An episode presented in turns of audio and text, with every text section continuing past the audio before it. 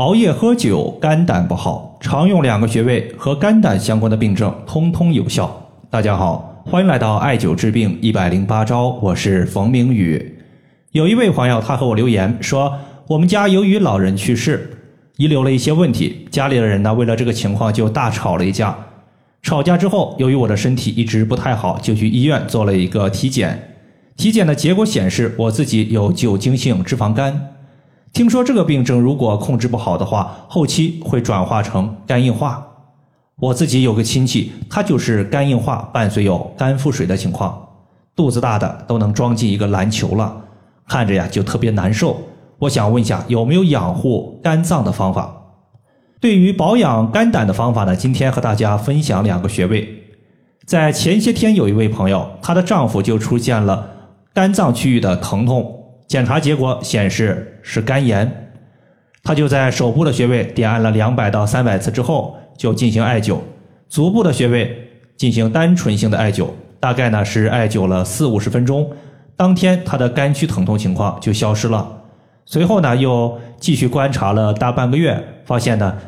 肝区的疼痛情况一次也就没有再出现过，可见这俩穴位对于肝胆的问题效果是特别好的。这俩穴位分别是中主穴以及足临气穴。如果你现在想要保养好我们的肝脏，就要知道我们一天十二个时辰，二十四个小时，具体在什么时间段，它才是养肝的最佳时间。那么在古代呢，一天有十二个时辰，每个时辰相当于现在的两个小时，而人体有十二条经脉，这也就意味着每一条经脉在某一个时辰，它是最活跃的。只要我们找到了肝经最活跃的时间段，它就是我们养肝的最佳时间。肝脏它对应的是足厥阴肝经，而肝经最活跃的时间段实际上是在凌晨的一点到三点。凌晨，无论你是艾灸、刮痧还是按揉穴位，其实呢都不太合适，因为此时大多数朋友他都处于一个睡觉的状态，压根儿没有时间做艾灸，也没有时间做保健养生。而足厥阴肝经，它属于是。厥阴经，而厥阴经其实还有一条叫做手厥阴心包经，心包经和我们的肝经都属于是厥阴经，且心包经它最活跃的时间段是在晚上的七点到晚上的九点，此时大多数朋友没有入睡，因此呢，我们可以把晚上的七点到九点利用起来，它也是一个养肝效果特别好的时间。记得有一次呢，我的微信群里有一位学员。他自己平时工作很忙，忙到没有时间喝水，甚至忙到想要上个厕所小便都得憋到自己实在是憋不住了才会去厕所。由于憋尿的时间过长，尿液大幅度的浓缩，出现了肾结石。再加上他平时上班因为比较忙，吃饭不规律，甚至早上在起床的时候特别瞌睡，想要多睡几分钟就不吃早饭。要知道，胆囊里边的胆汁它是用来消化食物的。你不吃饭，那么胆汁它就没有了利用的空间，胆汁长期派不上用场，就一直浓缩，最终呢出现了胆结石。当他去看医生的时候，也是因为肝区疼痛才去做的检查。好在呢结石不算太大，再加上他现在呢就是每天按时吃饭，到了晚上的七八点的时候，他就在身上的疼痛区域的前后各绑了一个单联的镂空艾灸罐儿。每次呢，艾灸一根或者是两根石墨艾柱的一个时长。远端穴位它搭配的就是中主穴、阳陵泉穴和足临气穴。在连续艾灸了将近三个月的时候，他又一次去做检查，发现胆结石大多数呢已经消失了，就还遗留了少量的一些泥沙状的胆结石没有消除。但是这些呢已经不构成他的一个疼痛情况了，他的肝区情况可以说是疼痛彻底消失。中主穴它虽然不是我们胆经上的穴位，但是呢，中主穴它属于是手少阳三焦经，而我们的胆结石出现的胆囊，它隶属于足少阳胆经，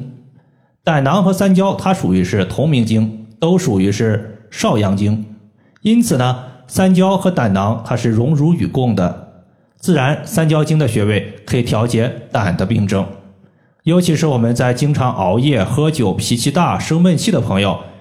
你在点按中主穴的时候，会发现这个穴位的疼痛感非常强。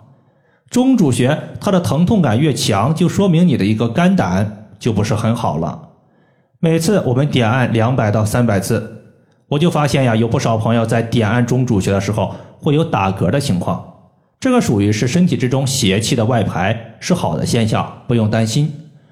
这个穴位在哪儿呢？其实就是在我们手背，在第四指和第五指指缝关节的后方，能够有一个凹陷，这个凹陷就是我们的中主穴的所在。第二个穴位叫做足临气穴，它隶属于胆经，肯定可以解决和胆相关的病症，比如说胆结石、胆囊炎。由于胆经它的循行路线比较长，在头部它环绕耳朵，经过脑袋的侧面，因此你像。偏头痛、头晕、眼睛疼，用我们胆经上的穴位同样有效。在今年五一假期刚刚过完的时候，有一个患者，他就是前额以及偏头痛。